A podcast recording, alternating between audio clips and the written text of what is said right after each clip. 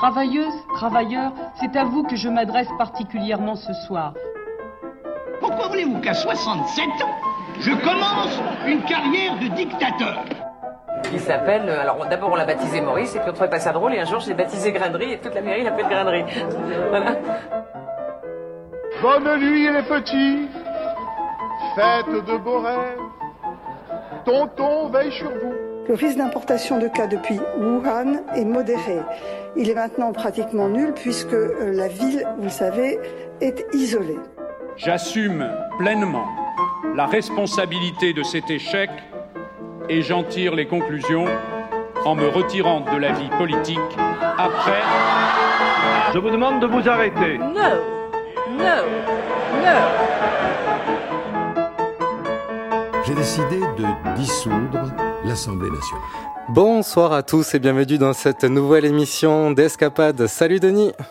Bonjour Osgur, bonjour euh, Radio Temps Rodez. Quel plaisir. Quel plaisir avec le retour de l'automne. oui, c'est ça, on est en plein retour de l'automne. Pour nous, c'est une émission un peu particulière. C'est en fin de notre, émission de rentrée. Vous écoutez euh, Escapade chaque semaine à 18h sur Radio Temps Rodez. Mais voici enfin venue l'émission exclusive 2022, septembre 2022. Tout à fait, tout à fait. Et comme on n'aime pas faire les choses euh, simplement, euh, on a parti découvrir un nouveau pays puisqu'on enregistre à Barraqueville et en Italie. C'est ça, on est en simultané. On va voir euh, si le duplex marche bien, si la connexion est bonne entre, entre l'Italie et la France. Je suis sûr que oui. Mais en parlant de voyage, on va commencer. on va parler de Turquie aujourd'hui. On va oui. partir, loin. On va commencer. va parler de, de M. Edouard Balladur, de son double menton, qui est. son menton unique, très gros, on ne sait pas trop. Mais bref, qui est né euh, sans double menton pour le coup, le 2 mai 1929 à Smyrne, plus connu sous le nom de Izmir aujourd'hui, en Turquie. Cela fait euh, trois siècles que sa longue famille de riches négociants d'origine arménienne se sont installés dans la région. Son père est alors directeur de la banque ottomane à Smyrne. Édouard Balladur évoque sa jeunesse peu, ça évoque pas beaucoup sa jeunesse turque, puis discret sur le sujet. Mm. Il faut dire qu'il était très petit quand sa famille y vivait encore. Mais un des membres de sa famille, le fameux Robert Balladur, vit toujours à Izmir et il a accordé l'interview au journal de référence euh, Le Monde. Il raconte que sa famille d'origine arménienne et chrétienne arrive en 1737 sur les bords de la mer Égée, fuyant les persécutions perses qui ont lieu dans le Caucase. Ils arrivent dans une région extrêmement cosmopolite, c'est-à-dire euh, du côté euh, d'Izmir, de Smyrne. Rappelons qu'à l'époque de l'Empire ottoman, l'actuelle Turquie n'était pas peuplée uniquement de Turcs ou de Kurdes aussi. Il y avait euh, beaucoup d'Arméniens, des Juifs et des Grecs, surtout dans la région d'Izmir, qui est à l'ouest de la Turquie, sur la mer Égée, théâtre des faits légendaires à côté par Homère dans l'Odyssée, hein, Izmir qui a vu sur les îles grecques. Et la famille étant convertie au christianisme, la famille Balladur, par des missionnaires euh, dominicains, dont l'ordre étant basé à Toulouse. La famille est liée donc religieusement à la France et au sud-ouest. À l'époque de l'Empire ottoman, la notion de nationalité n'avait rien à voir avec celle que nous connaissions de nos jours. L'Empire reconnaissait les musulmans et les non-musulmans, ces derniers étant divisés en quatre nations, les Arméniens, les orthodoxes, les Juifs et les Latins. Pour, euh, pour leur lien religieux avec les dominicains français, donc les baladures sont assimilés aux Latins. En 1789, un décret signé par le sultan Selim III accorde à la famille considérée comme latine et française, l'autorisation de faire commerce sans être soumis aux taxes prélevées par les agents du fisc. Voilà, des petits avantages. Belle négociation. Belle négo.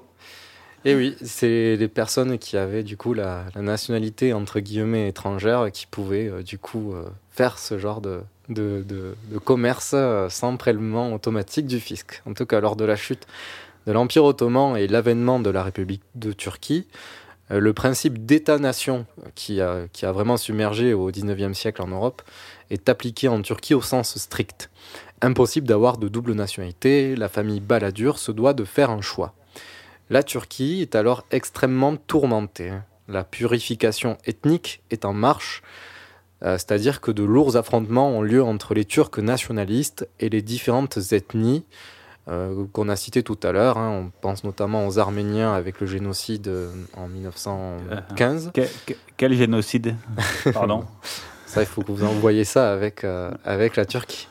En tout cas, il y a aussi les Grecs. hein, et puis, justement, un grand incendie, incendie a lieu à Izmir en 1922 qui ravage en particulier les, les quartiers chrétiens de la ville. Ça, c'est Euh, pas de chance. Et euh, visait notamment euh, les, euh, les, les Grecs. L'avenir étant plus qu'incertain, la famille demande en 1926 officiellement la naturalisation française qu'ils obtiennent quelques années plus tard en 1932.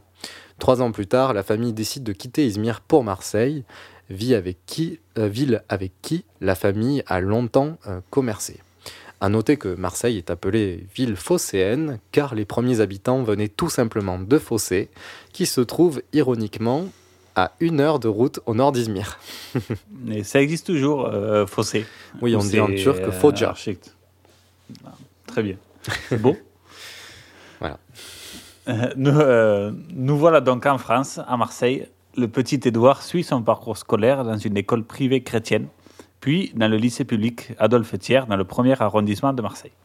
Sa mention assez bien lui permet d'intégrer l'Institut d'études politiques de Paris. Le voilà parti en direction de la capitale.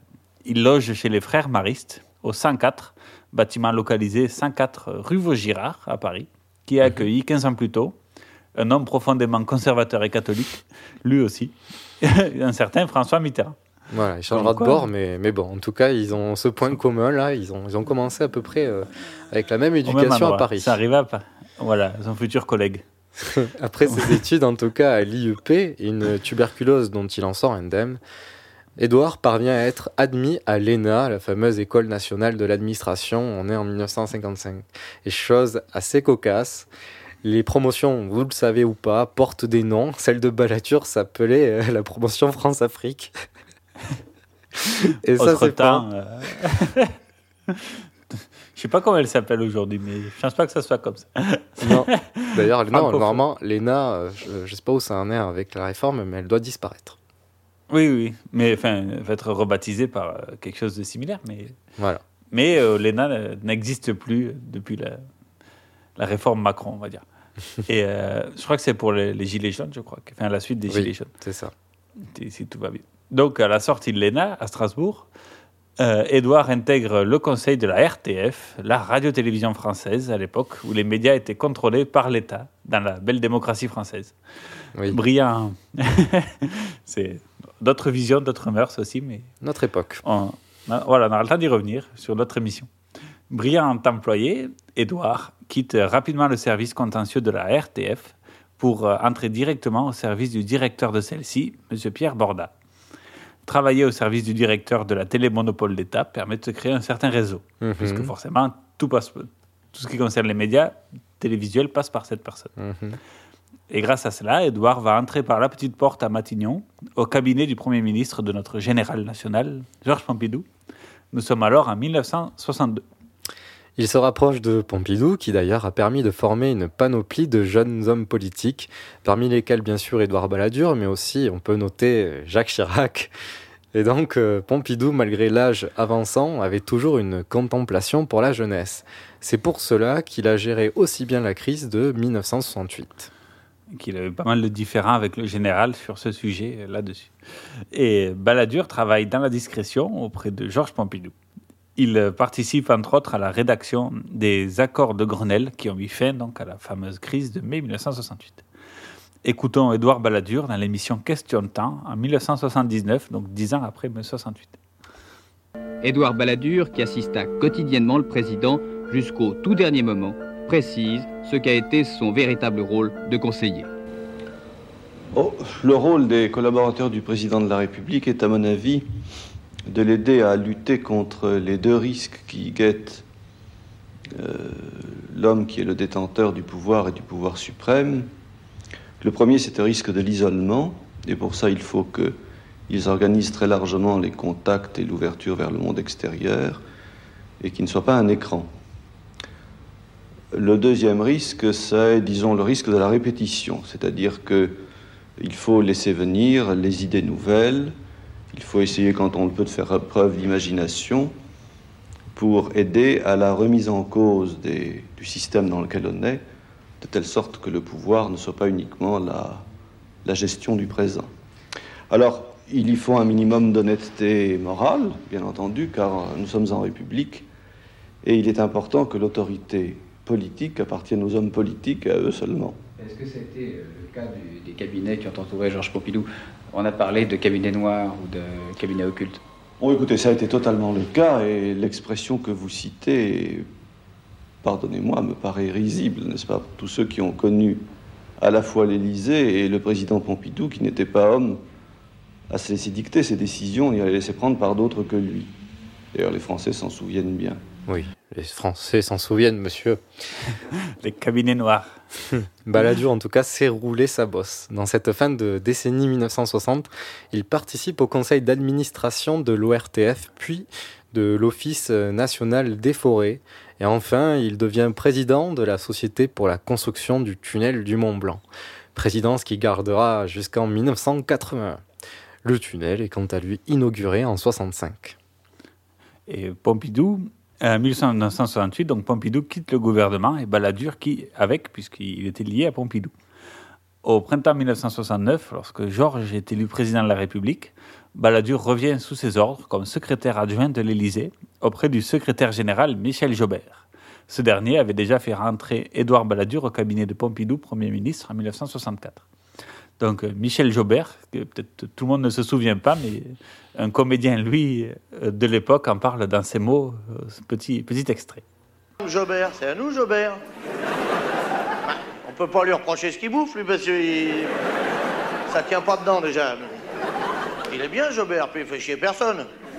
Hein? Parce qu'il parle pas fort, tout ça. euh, des fois, il demande son avis. J'étais pas là au début, je sais pas. Même il passe à la télé, hein. Il s'arrête pas encore, mais il passe déjà. Non, parce qu'il y en avait, il disait c'est un grand nain. C'est pas vrai. C'est un petit ministre. C'est un échantillon. Si ça plaît, après on a un vrai. Euh, euh. À l'Assemblée, ils disent Jobert, c'est un petit malentendu. Je pense qu'il devait bien se faire chambrer à l'Assemblée, justement. Michel Jobert, si, si tu nous écoutes. en tout cas, Michel Jobert n'est pas forcément le ministre que l'histoire de France aura le plus retenu. Son successeur, lui, aura un destin un peu plus national. En 73, Édouard prend la place de Michel Jobert en tant que secrétaire général de l'Élysée lorsque ce dernier est nommé ministre des Affaires étrangères. Quand même, il a eu un destin national, hein, euh, Oui. Après, on ne se souvient pas de tous les ministres des Affaires étrangères. Voilà. On, on- on se souvient plus de René Coty que de Michel Jobert. Ça, Ironiquement. c'est, je pense que c'est grâce à un certain film, sinon, René Coty, on l'aurait pas mal oublié. Et donc, euh, à la fin de, de son règne, de son mandat, Georges Pompidou est, comme vous le savez, gravement malade. En tant que secrétaire général de l'Élysée, Édouard Balladur se doit d'occup- d'occuper un rôle de plus en plus prépondérant dans la conduite des affaires quotidiennes du pays. Même euh, 40 ans plus tard, invité sur TV5 Monde, Édouard reste fidèle à Pompidou, personne à qui il doit tout. Édouard Balladur, vous avez, je le disais, était secrétaire général de l'Élysée, notamment les deux dernières années euh, de son mandat où il était malade. La dernière année. Voilà. Et, et là, véritablement, c'est vous qui avez dirigé la France à ce moment-là. Il s'occupait des affaires internationales, il voyageait, mais il y avait véritablement une, une sorte de vacances du pouvoir. Non, pas du tout, absolument pas. Et je n'ai pas dirigé la France. Il est vrai que Georges Pompidou m'a dit euh, Vous voyez que je suis un peu handicapé en ce moment. Je compte sur vous pour suivre les choses et faire en sorte que tout se passe bien. Je l'ai fait de mon mieux, en liaison avec Pierre Mesmer, qui était un Premier ministre remarquable de conscience, euh, d'autorité, de scrupules. Et euh, il est vrai que Georges Pompidou s'occupait essentiellement, durant cette période, euh, d'affaires internationales, mais il s'est également occupé d'affaires intérieures. Je vous rappelle que le plan nucléaire français, qui est l'usage de critiquer aujourd'hui, mais grâce auquel la France a surmonté la crise de l'énergie, a été décidé par lui lors d'un conseil restreint qui s'est tenu, si ma mémoire est bonne, au mois de janvier 74, c'est-à-dire un peu plus de deux mois avant sa mort. Donc vous voyez qu'il a pris ses responsabilités jusqu'à la fin. Et en même temps, il n'a pas voulu dire sa maladie. Lui a été reproché. On a dit qu'il y avait eu un mensonge. On disait il a une grippe. Tous les Français voyaient Mais- bien qu'il était malade. Écoutez, il est vrai qu'il a eu des grippes, mais il est vrai qu'il n'avait pas eu que des grippes. Bon. Euh, là, euh, il ne m'appartient pas de me prononcer là-dessus, sinon pour dire que c'est une tendance qui a été assez constante et que même ceux qui s'étaient engagés ensuite, après sa mort, à publier des bulletins de santé, n'ont pas toujours publié des bulletins de santé, et quand ils les ont publiés, ne ont pas toujours publié exact. Alors ne polémiquons pas sur ce point.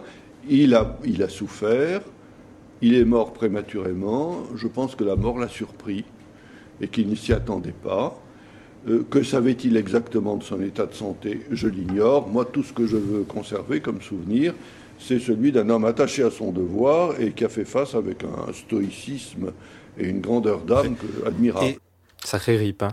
Sacré grippe.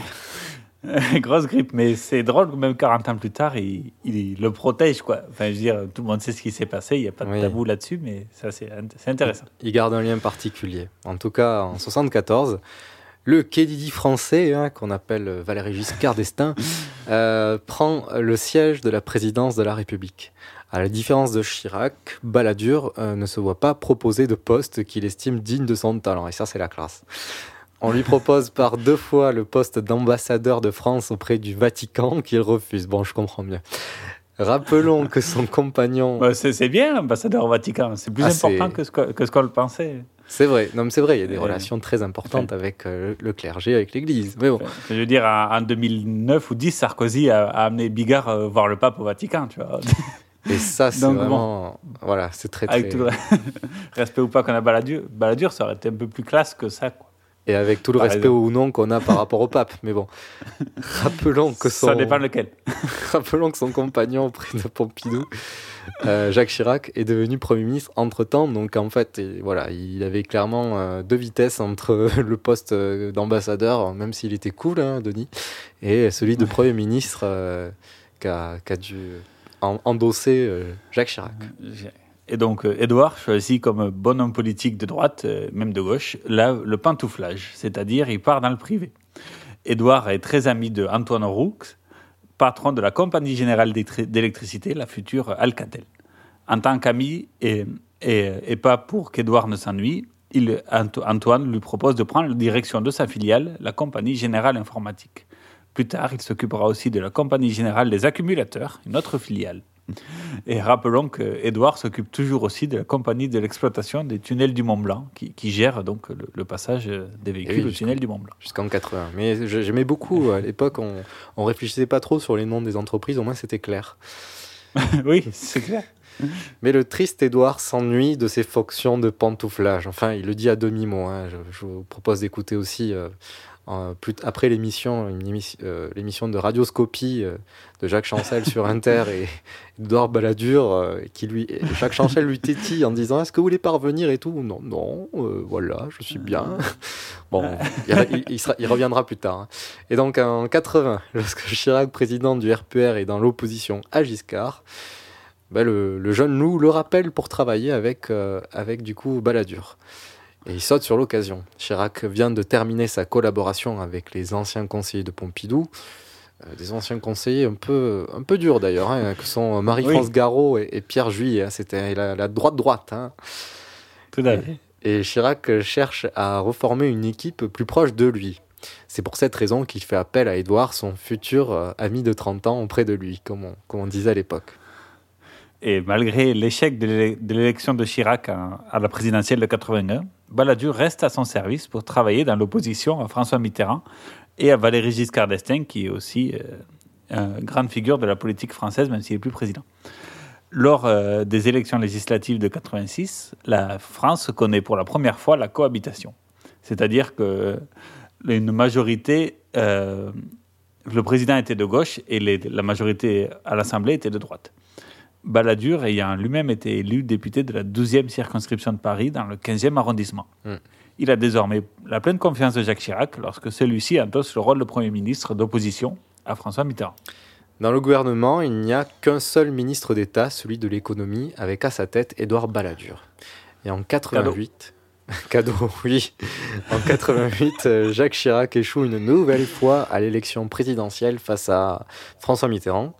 Et dans les rangs du RPR, on inculpe une grande partie de la défaite sur Édouard Balladur, alors le plus proche conseiller de Chirac.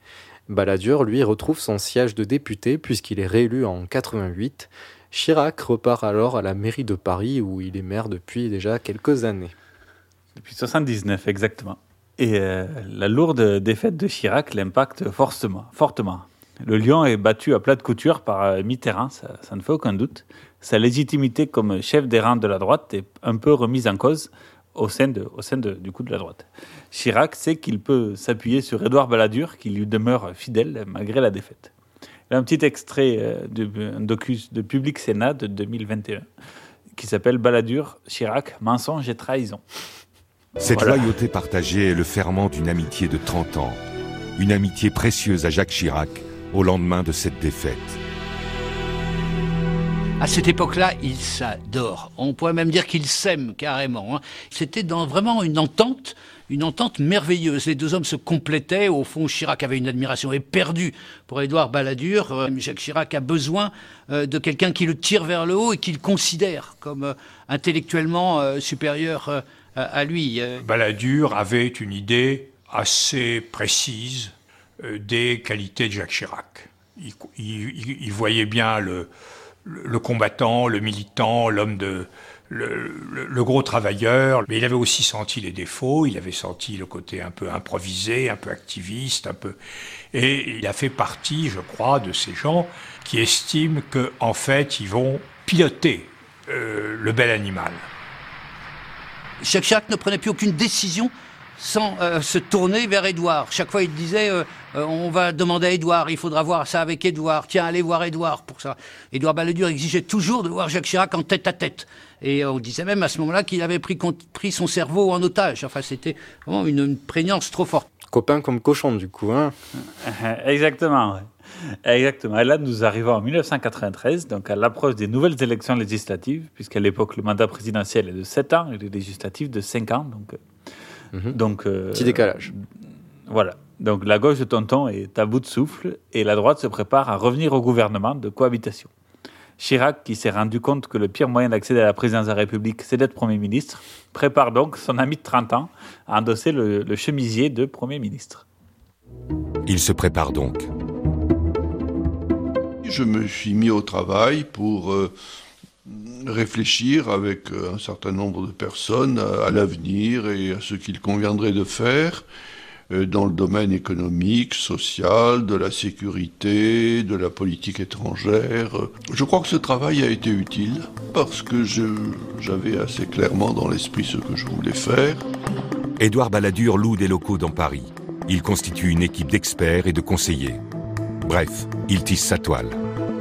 Le jeu d'Édouard Balladur a pu en troubler un certain nombre, d'autant qu'il apparaissait comme finalement le premier lieutenant de, Jacques Chirac, euh, procédant toujours euh, avec une grande déférence euh, à son égard. Même si un certain nombre d'entre nous, plus habitués à la, chasse, à la chose politique ou à la chasse politique, s'en méfiaient. Cette méfiance, elle existait depuis longtemps, et les contacts que j'avais pu avoir, les contacts personnels avec Édouard Balladur, ne me faisaient que, ne faisaient que renforcer cette méfiance. J'ai essayé, euh, par tous les moyens, de mettre en garde Jacques Chirac, mais il ne voulait pas l'entendre, et il me disait non, tu te trompes. Jacques Chirac avait toutes les raisons de croire qu'Édouard Balladur resterait le parfait lieutenant jusqu'au bout. Car trois ans plus tôt, en octobre 1990, dans l'émission d'Anne Sinclair, Édouard Balladur avait pris une sorte d'engagement. S'il doit y avoir une prochaine cohabitation, il serait souhaitable, pour que le climat, le climat soit plus serein et la vie plus apaisée, euh, que le Premier ministre ne fût pas candidat à l'élection présidentielle et qu'il le dise dès le départ. Je ne vois pas comment un homme pourrait se présenter devant les Français en 93, euh, leur dire je ne serai pas candidat dans deux ans et l'être. Ce serait manquer à sa parole. Et s'il l'était, euh, on lui en tiendrait rigueur et ce serait normal et justifié. Voilà ma réponse. À, à, à propos des, des candidats, des, déjà. Faut pas, pardon, je vous interromps. Il oui. ne faut pas abuser du cynisme en politique. Mmh. Il faut aussi de temps à autre tenir ses engagements et être un homme de vérité. Voilà, retenez bien cette partie.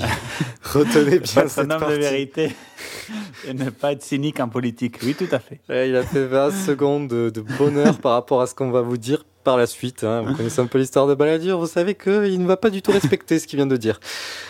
En tout cas, Balladur devient donc Premier ministre, en s'engageant à ne pas être candidat deux ans plus tard. Hein, il l'a dit. Il l'a même répété dans, les, dans les bureaux de Chirac à la mairie de Paris. Selon Édouard, cet accord est un bobard. Selon lui, interrogé en 2017 dans les docus de, sur Public Sénat, il y a eu un échange avec Chirac le samedi, euh, veille du second tour des élections législatives, dans lequel Chirac lui a demandé s'il soutiendrait sa candidature à la présidentielle de 1995, ce à quoi Balladur a répondu que cela dépendrait du soutien qu'il donnerait à son action ministérielle. Voilà, voilà. Bon, c'est ce qu'il dit en 2017. Hein. Voilà, c'est voilà, c'est une belle réponse de Normand. Et euh, en tout cas, euh, nous n'en sommes pas là, pas encore. Et Balladur pousse les portes de Matignon après l'historique le raclé de la gauche au printemps 93. Édouard est devenu Premier ministre le 29 mars 1993. Le lendemain, il forme un gouvernement composé de personnalités fortes comme Simone Veil, Charles Pasqua, ministre d'État à l'Intérieur, des hommes politiques de main tels que François Bayrou, euh, François Fillon, Michel Barnier et Nicolas Sarkozy, mais sans les chefs de parti que sont Valéry Giscard d'Estaing pour l'UDF ou bien Jacques Chirac, son ami de 30 ans, pour le RPA. Le gouvernement est à l'image de la très large majorité de droite, répartie entre UDF et RPR. Balladur demande à ses ministres de mettre de côté les divergences entre ces deux partis jusqu'en 1995, année des prochaines élections présidentielles. Jusqu'en janvier, très important, janvier. Jusqu'en janvier, pardon. voilà. Vous le verrez. Après, après on va voir. Puisque les élections se passent toujours en mars, en avril-mai, pardon. Et lors du, de son premier discours politique général, de politique générale à l'Assemblée nationale, le nouveau Premier ministre donne ses priorités, qui sont l'économie, le chômage et déjà l'insécurité. Madame, Monsieur, bonsoir. Renouveau, tolérance et rassemblement, c'est autour de ces trois principes qu'Édouard Balladur entend mener son action. Le nouveau Premier ministre promet aux Français un renouveau sans leur cacher que des sacrifices seront nécessaires. Tout de suite, avant de décliner les informations contenues dans ce discours de politique générale, un aperçu en compagnie de Véronique Saint-Olive sur le style Balladur. Il est 15h10. Édouard Balladur monte à la tribune, conscient de l'enjeu. Il a devant lui 1h45 de discours où chaque mot est pesé. Un discours programme de gouvernement pour les deux ans qui viennent. Un discours pour fixer une image et au-delà d'une assemblée acquise, toucher tous les Français. Cette nouvelle politique, mesdames et messieurs, c'est en pleine crise économique et sociale que nous devrons la mener. Nous le savons nous l'acceptons.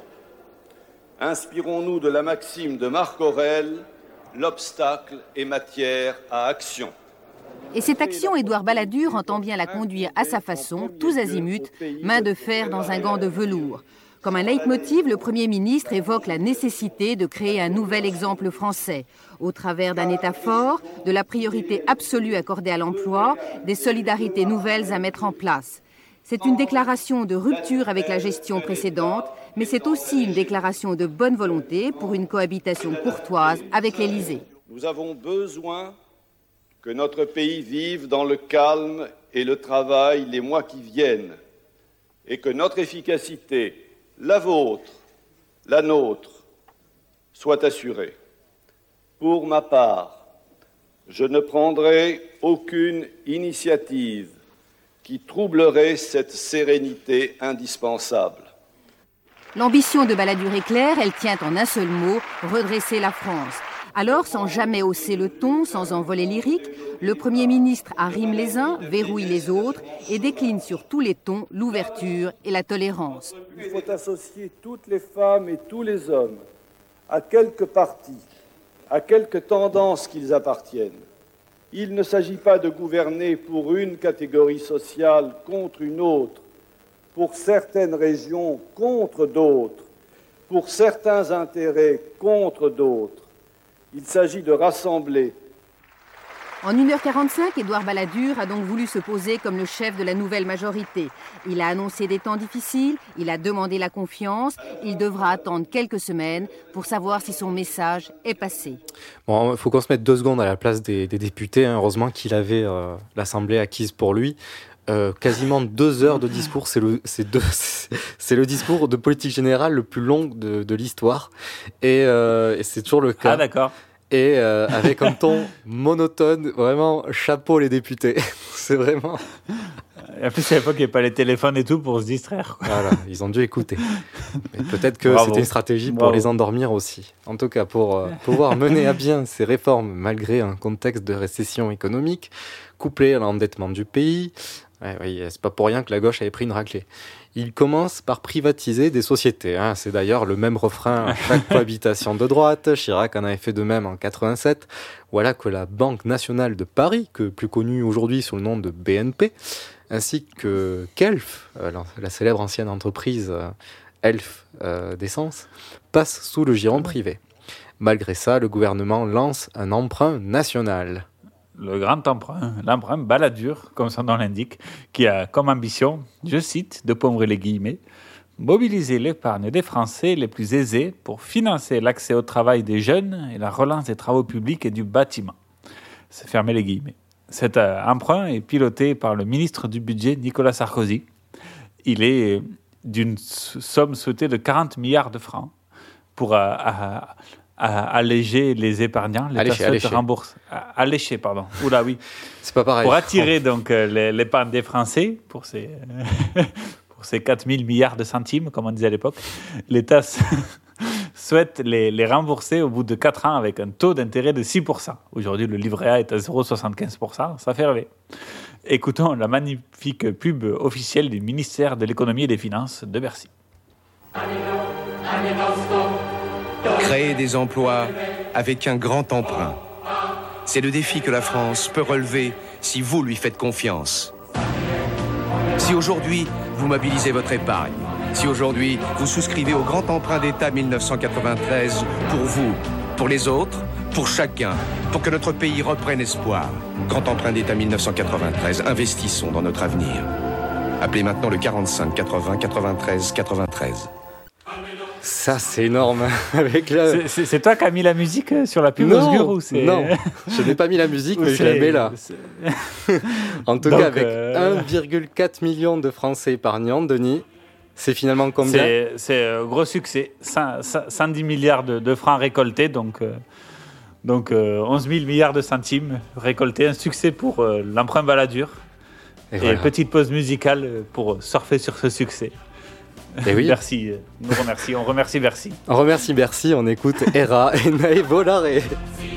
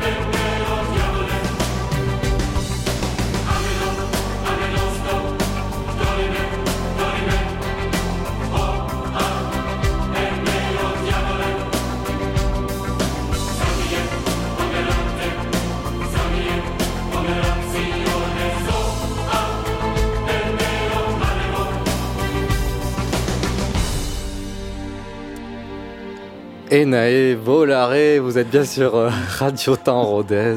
J'espère que les voix du Seigneur euh, sont, sont impé- impénétrables, mais qu'elles vous touchent quand même. Voilà. Euh, on est de retour avec euh, Édouard Balladur, hein, et puis qui est au pouvoir. Voilà. Et là, le gouvernement enchaîne les réformes hein, avec vraiment une volonté digne de- du Moyen Âge et des visiteurs. hein. et oui, Digne de son discours d'intro de, de 1h45, politique générale. En tout cas, comme toute bonne réforme euh, des retraites, hein, parce qu'il commence par ça, il commence par une réforme des retraites. Et comme à chaque fois, hein, comme c'est tellement durable, nous avons en France, rappelons-le, des réformes tous les 5 ans. Et celle de l'été 1993 a pour objectif de supprimer le déficit de la caisse qui, a, qui est alors de plus de 40 milliards de francs. La réforme a pour but d'augmenter les cotisations des retraites de 37 ans et demi à 40 ans pour les salariés du privé, le changement de calcul du taux d'indexation des pensions et la création d'un fonds de solidarité vieillesse financé par la CSG, dit autrement financé par les impôts. Autre réforme euh, économique et budgétaire, l'allocation de rentrée budgétaire est triplée, l'impôt sur le revenu diminue en moyenne de 6,2%. Couplé à des privatisations, le déficit de l'État passe de, en 93 de 341 milliards de francs à 260 275 milliards de francs en 95. On peut résumer la politique euh, comme étant libérale et euh, permettant de relancer la planche à billets et la consommation des Français. Et est-ce que les Français ont bien reçu euh, les taux d'intérêt de 6% euh, du grand emprunt Oui, Balladur Est-ce que oui, ça... ils l'ont Oui. reçu, mais euh, après 1995. D'accord, comme prévu. Voilà. Euh, Balladur souhaite également s'atteler au chômage des jeunes. Et oui, la grande marotte, toujours. Il propose en 1994 la création d'un contrat d'insertion professionnelle, le CIP, une sorte de CDD pour les jeunes de moins de 26 ans, à la différence que le jeune salarié ne serait rémunéré que 80% du SMIC. Et oui, bien sûr. C'est quand. euh, Voilà, voilà. Autant dire que le SMIC des jeunes ne plaît pas du tout aux premiers intéressés, forcément. Écoutons un reportage au journal télévisé de France 3, présenté par euh, Christine O'Krent, qui résume euh, l'un des points noirs de la mandature Balladur. Après plus d'un mois d'une opposition tonitruante sur plusieurs fronts, les jeunes surtout, les syndicats, et ces jours-ci jusqu'au sein de sa propre majorité, le Premier ministre a donc dû finalement retirer en fin d'après-midi aujourd'hui le contrat d'insertion professionnelle. Les jeunes qui avaient mené le combat dans la rue célébreront à leur manière demain à Paris leur victoire puisque la manifestation prévue demain après-midi est maintenue. Reste à évaluer l'efficacité du dispositif d'encouragement aux entreprises pour qu'elles embauchent des jeunes, puisque le problème reste entier. Reste aussi à apprécier le coût politique de cette affaire. Dominique Martineau, Jean-Paul Chapelle. C'est à l'Assemblée en octobre dernier que le débat sur le CIP est ouvert pour la première fois. Michel Giraud présente le projet, projet qui déjà donne lieu à un débat houleux entre les députés. De nombreux élus le rejettent, mais par solidarité avec le gouvernement, ils votent le texte de loi. 24 février, au journal officiel, un décret d'application met le feu aux poudres. Le contrat d'insertion professionnelle consiste à payer un jeune au chômage à 80% du SMIC. Pour ses détracteurs, le CIP est un SMIC jeune, tabou, intolérable. Dès le lendemain, Édouard Balladur lui-même monte au créneau. Je répète pour la troisième fois depuis le début de la matinée que ça n'a rien à voir avec le SMIC jeune. Pour moi, le SMIC jeune, il se définit comme suit ne pas payer quelqu'un pour le temps qu'il travaille sous prétexte qu'il a moins de 25 ans. Je ne l'accepterai jamais. Malgré les efforts d'apaisement du Premier ministre, les jeunes se mobilisent. Première manifestation, premier recul. Le CIP ne s'appliquera pas à certains jeunes diplômés, dont les bacs plus 2. 80% du SMIC, ça ne nous intéresse pas du tout. Dans un an, on sort euh, de l'école, on fait un BTS généralement pour sortir tout de suite dans la vie active et on se retrouve avec rien. Quoi. 3700 francs, c'est rien du tout. hein. Une semaine et une manif plus tard, les casseurs entrent dans la danse et polluent le message des jeunes. Nouveau recul du gouvernement. La coquille du CIP se vide un peu plus de son sens d'origine. Ce sont maintenant les jeunes munis d'un CAP qui échappent au décret maudit. Un décret qui ne trouve toujours pas grâce aux yeux des syndicats. C'est le blason d'un syndicalisme combatif que nous sommes en train de, de redorer. D'un syndicalisme qui n'accepte pas cette véritable marche arrière qu'on essaie d'imposer à la société française. Et le mouvement se propage en province. Premier tour des cantonales, le succès de la majorité rassure Matignon qui continue à prôner la fermeté. Mais jeudi dernier, la pression de la rue se fait plus forte encore. Pour les jeunes, le CIP est désormais un symbole. Ils exigent purement et simplement son abrogation. Le Premier ministre le sait, il comptait sur l'essoufflement du mouvement en vain. Au soir du deuxième tour des cantonales, il prend la parole et s'adresse aux jeunes. L'objectif premier du gouvernement est de lutter contre le chômage des jeunes, qui est quatre fois plus important chez nous qu'il l'est dans des pays voisins. Mais les critiques viennent aussi de sa majorité. De plus en plus de députés RPR réclament également le retrait du CIP. Lundi, Édouard Balladur reçoit les jeunes à Matignon. Il annonce que le CIP est suspendu provisoirement. Pour trouver une formule de substitution, Michel Bon, le patron de l'ANPE, est nommé Monsieur Bons Office. Et l'on entend Charles Millon, le dirigeant UDF, proposer de voter une nouvelle loi. Le député RPR Pierre Mazot réclamait la tête du ministre de l'Emploi. Tollé politique jusqu'à ce soir, où le Premier ministre annonce l'abrogation du CIP, abrogation définitive. Voilà, tout ça pour ça. hein. J'avoue. Et, euh, Tout ça pour ça. Et puis, euh, ça arrive tous les 5 ans aussi, hein, ce genre de réforme. euh, donc, bon. Ouais, il y a eu le CPE, tout ça, quoi. Exactement. Sur le plan fois, ça international, marche ça marche pas. Mais donc voilà, ça c'était sur le plan intérieur et, c'est le point noir de, ces, de ces deux années, hein, puisque ça va de, de 93 jusqu'aux élections présidentielles de 95. Ça va très vite et donc ça restera le point noir côté plan intérieur. Sur le plan international, Édouard Balladur joue sur des œufs.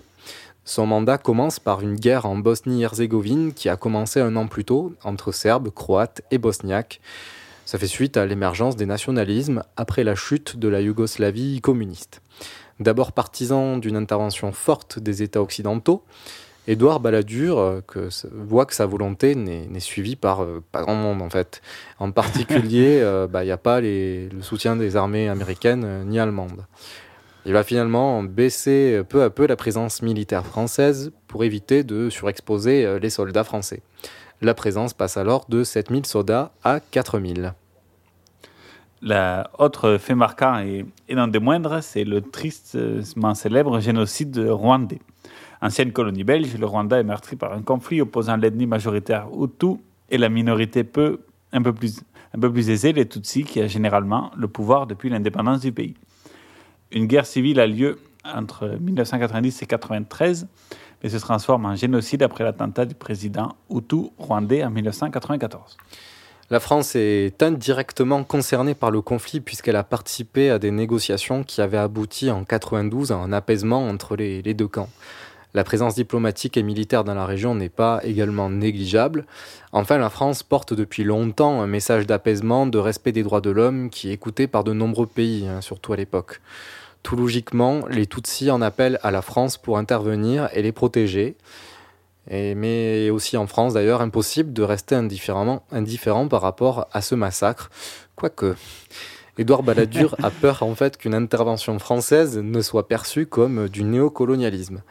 Le Premier ministre et son président Mitterrand, hein, qui, qui n'est pas non plus euh, étranger par rapport à ce qui se passe, décident dans un premier temps de ne pas intervenir malgré le drame qui se déroule au Rwanda. Et, mais, euh, mais donc la France envoie quand même des armes et tout ça. Enfin bref, on a. Histoire compliquée. Et euh, le conflit s'enlise, le génocide est donc un véritable massacre, en plus qui dure que trois mois.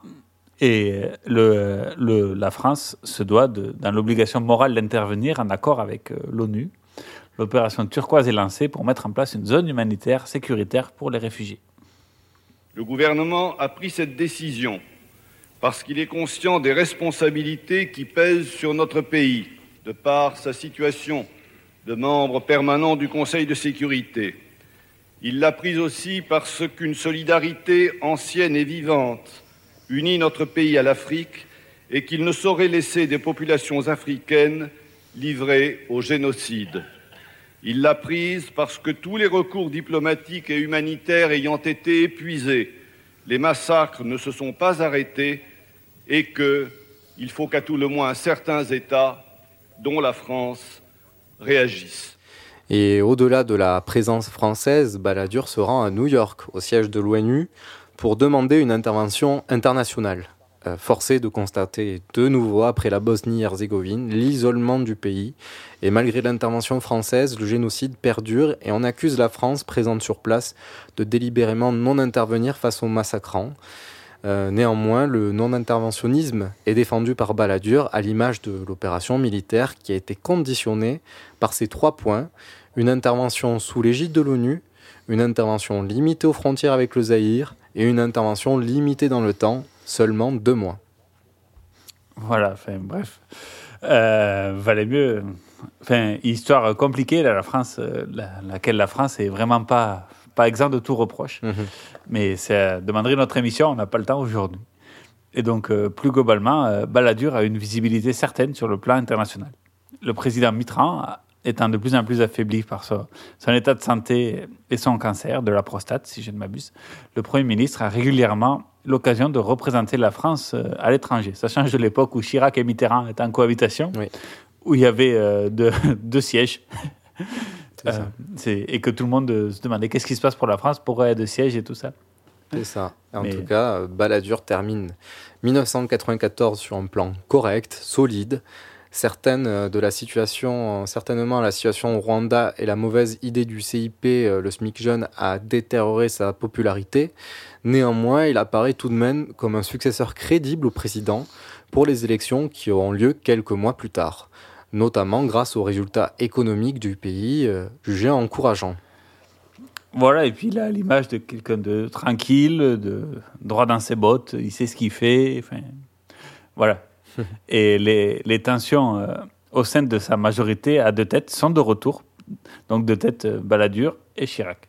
Qui pour succéder à Mitterrand Un UDF, un RPR, lequel soutenir Chirac qui perd systématiquement depuis 1974 et, et Chirac qui s'est isolé au sein de la mairie de Paris, puisque aussi, comme ça allait bien chez Balladur, eh ben, de plus en plus de soutiens de Chirac sont allés voir Balladur aussi, parce qu'ils ils ont tourné leur dos. Ou alors soutenir le, Premier ministre, alors qu'Édouard Balladur, qui avait juré en 93 de ne pas abuser du, du cynisme en politique, qui n'était pas envisageable et sérieux d'être Premier ministre de cohabitation, et de se présenter par la suite, alors qu'Édouard Balladur est promis à Jacques Chirac, chef du parti du RPR, qui lui laissera sa place pour 95. Voilà la rumeur qui enfle au sein du parti. Et aussi euh, poussée par, par les médias qui, qui gonflent un peu la tête euh, de Balladur, forcément. Reportage euh, de Soir 3 de 1994. Alors une nouvelle fois, le Premier ministre a renvoyé à plus tard sa réponse quant à une éventuelle candidature à l'élection présidentielle.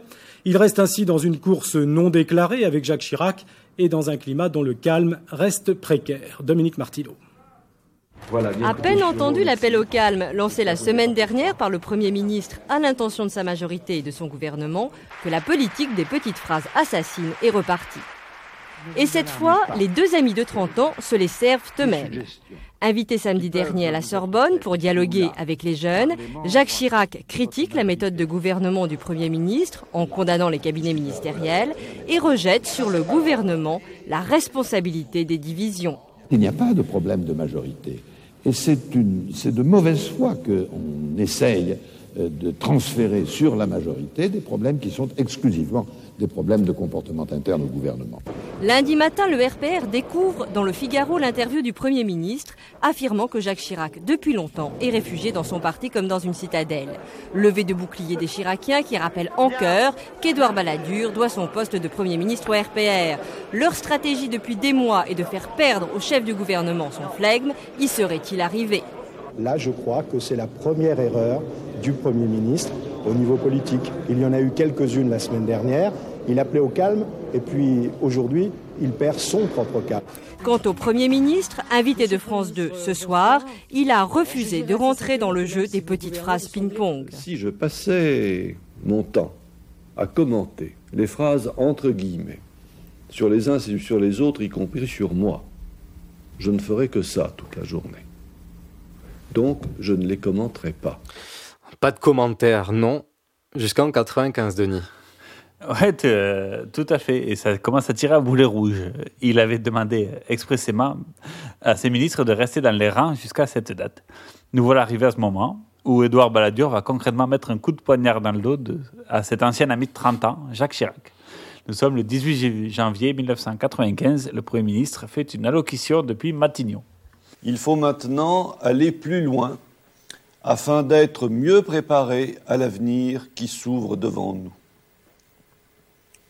J'avais dit en prenant ma fonction de Premier ministre que je souhaitais me consacrer exclusivement au redressement du pays et garder le silence sur tout le reste jusqu'au début de 1995. J'ai tenu mon engagement. Aujourd'hui, les Françaises et les Français ont le droit de connaître le choix auquel ils auront, le choix qu'ils auront à faire. C'est à eux que je dois annoncer mes intentions. J'ai décidé de présenter ma candidature à la présidence de la République. Voilà, j'espère que vous n'êtes pas endormi. Euh, en tout cas. On vous a mis qu'un extrait pour. On n'a pas tout mis. C'était sa candidature quand même. En tout cas, euh, Balladur et Et puis le fond de l'hôtel Matignon et tout, c'est vraiment ce plan-plan quoi. C'est. Bref, voilà, notre temps. C'est en tout cas Balladur et ses soutiens tels que Bayrou, Simone Veil à l'UDF, mais aussi au RPR, Pasqua et Sarkozy. Hein. Sarkozy qui était aussi un, un grand ami de Chirac. Et ben, ils partent tous gagnants. La cote du Premier ministre est alors de plus de 58% selon la Sofresse. Mais la campagne est en réalité loin d'être gagnée. Le nouveau candidat est perçu par certains trop mou, trop technocrate. Il est d'un rationalisme exagéré, un candidat dont la mesure transpire à chaque recoin et ne parvient pas à mobiliser son électorat, la fougue du candidat étant inexistante. Pour couronner le tout, Balladur est peu à peu vu comme un candidat de la bourgeoisie et du patronat par excellence. Mais ceci alors qu'il essaye de, de, se montrer proche des Français quoi, quand il prend le métro, oui. tout ça. Voilà. D'excellentes vidéos. On voit qu'il n'a jamais pris le métro et qu'il va dans un autre monde. Le reportage Bref. signale qu'il a pris le métro, mais il est reparti quand même en taxi. Ah, d'accord. Il y a même un truc dans Paris Match. Euh, Balladur prend son petit déj comme tous les Français et tout. et, il a, et, il a, son gros salon chic du 16e, la porcelaine de Limoges et tout. Enfin, bref. comme tous les Français. Enfin, voilà. Donc, bref, face à lui, il y en a un qui, au contraire, mange de la tête de veau et boit des coronas, comme tous les Français. Et Jacques Chirac, qui lui parle plus loin, avec euh, seulement 5% des voix, selon le même sondage de la Sofresse. Mais il est le chef du, du parti, du RPR, et bénéficie du soutien plein et entier de ses militants et des financements associés, et aussi de, des financements de la mairie de Paris. C'est un, une véritable bête politique, un bourreau de travail, un orateur certain, et qui a malgré lui forcément l'expérience des, élections présidentielles. Et s'il échoue, 1995 est certainement sa dernière chance à l'accession au pouvoir exécutif suprême. Il donne tout et sort clairement du lot. Les guignols de l'info ironisent sur sa candidature, la présence de la pomme dans les affiches de, campagne. Chirac a, fait un véritable symbole qui le rapproche de, sa, euh, de la jeunesse, et aussi sur le thème de la fracture sociale le candidat officiel RPR parvient peu à peu à grappiller les voix sur son ancien ami de 30 ans. Et le premier sondage sur lequel Chirac passe devant Balladur date de février 1995, début février, je crois. Ouais, et puis euh, bon, voilà, il y a d'un côté un candidat qui est complètement euh, bourgeois et pas du tout proche des Français, et un autre à droite qui, lui, pour le coup. Ben, ça euh... fait un peu le, le, candidat qui, ça doit être lui, donc il fait à moitié campagne. Enfin, en mode, c'est évident, donc il n'y a pas besoin de faire campagne. Et ça, ça marche jamais, en fait. et, pendant et que... non, mais toute, toute, toute l'histoire le montre. C'est ça. Et pendant que les deux rivaux de droite s'affrontent, bah, en plus de ça, il y a la campagne du socialiste Lionel Jospin qui leur passe complètement à côté. Certes, après 14 ans de Mitterrand, il est convenu de tous qu'une alternance politique aura lieu à la tête de l'État. Et puis Jospin n'a pas le, charisme de, de, Mitterrand malgré lui. Mais Jospin fait tranquillement sa route et rassemble sa base de socialistes et ses alliés politiques. Ben, là-bas, ça devait être Delors, mais Delors a, a, eu peur parce qu'il est un peu comme Balladur. En fait, il a du mal à rassembler autour de lui, donc, donc ils ont mis Jospin, tout simplement. Et euh, malgré une législature solide et une cote de popularité au plus haut, Édouard réussit à passer totalement à côté des enjeux de campagne. Nous sommes le 23 avril 1995, premier tour des élections présidentielles. Résultat. Il est 20h précise. Voici euh, le choix des Français pour ce premier tour de l'élection présidentielle 1995. En tête de ce premier tour, Lionel Jospin avec 23,4% des suffrages exprimés. Derrière Jacques Chirac, 20% tout rond, Éliminé Édouard Balladur, 18,5% des suffrages. Voilà, exprimés. merci, au revoir. c'est une véritable Et c'est claque. Lionel Jospin qui gagnait le premier tour. Mais oui, oui, Quand oui. même. c'est fort. Euh, donc, euh, bravo, bravo Edouard, bravo Edouard. Et le résultat, donc une véritable claque. Tout semblait accessible il y a encore quelques mois. Le voilà contraint de se ranger derrière son rival, Jacques Chirac. Et euh, après l'annonce des résultats, Balladur prend la porte, la parole, pardon, et nous offre un des moments les plus marquants de l'histoire politique de ces 20 dernières années. Et là, on écoute le petit moment Edouard. très, très, très, très drôle. Ça suffit, ça suffit. Laissez-moi. Taisez-vous, s'il vous plaît. Taisez-vous, s'il vous plaît. Et laissez-moi faire ma déclaration. Tout, tout démontre que les Français l'ont décidé. C'est M. Jospin et M. Chirac qui seront au présent au... Je vous demande de vous arrêter. Je vous demande de vous arrêter. Tout démontre que les Français l'ont décidé. C'est M. Jospin et M. Chirac qui seront présents au second tour de l'élection présidentielle. Je remercie de tout cœur toutes celles et tous ceux qui m'ont apporté leur soutien. Durant ces semaines, je me suis battu pour leur faire partager ma conviction. L'avenir de la France passe par des changements profonds, une société plus fraternelle, des citoyens plus libres. Il passe aussi par davantage d'Europe. Les Français veulent à la fois, j'en suis persuadé, le changement et la sécurité. Maintenant, il faut choisir. Tout mon engagement politique est clair. Je ne veux pas revoir ce qui s'est passé en 1981 et en 1988. Je ferai tout pour l'éviter. Au deuxième tour, au deuxième, au deuxième tour, je voterai pour Jacques Chirac et je demande à tous ceux et je demande à tous ceux qui m'ont soutenu de le faire aussi. C'est ainsi qu'ils sauront le mieux se faire entendre, défendre les convictions et les projets que nous avons en commun et qui, quoi qu'il advienne, représentent une part importante de l'avenir et de l'espoir de la France. Et voilà, et ça se termine comme ça. en tout cas, pour. Je demande de vous arrêter. Taisez-vous, taisez-vous. L'extrait entier est, ré- est régal, quoi. Merci de l'avoir trouvé. on on- on écoute d'habitude que la petite phrase, mais, euh, mais c'est bien d'avoir euh, tout. le- Tout le l'extrait global, euh, se rafraîchir un petit peu tout ça. Et c'est vraiment global, hein, c'est le discours, c'est ce qu'on vous a diffusé là. En tout cas pour Balladur, malheureusement, cette défaite euh, n'est que la première d'une longue série. Euh, Puisqu'en fait, il ne parvient pas à prendre la tête de la région Île-de-France en 1998. En 2000, il se porte candidat à la mairie de Paris, puis se retire. À la réélection de Chirac en 2002, il se porte candidat à la présidence de l'Assemblée nationale, mais échoue avec 163 voix face à Jean-Louis Debré.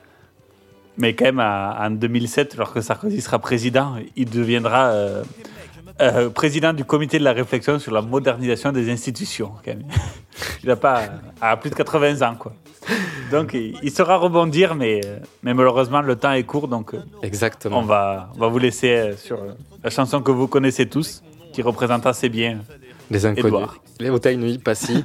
Et on, on vous dit juste, euh, voilà, on, on vous souhaite de passer une bonne soirée.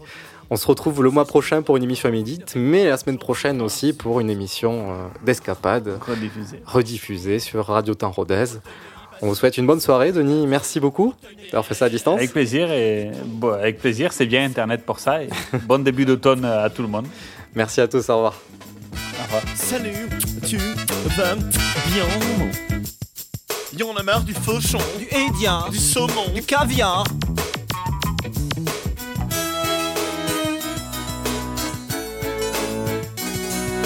Salut, c'est Patrick à l'appareil. Ouais, c'est Pat, tu vas bien? Et moi, et moi, tu ne sais pas quelle est ma vie. À côtoyer Chantal ou bien Marie-Sophie.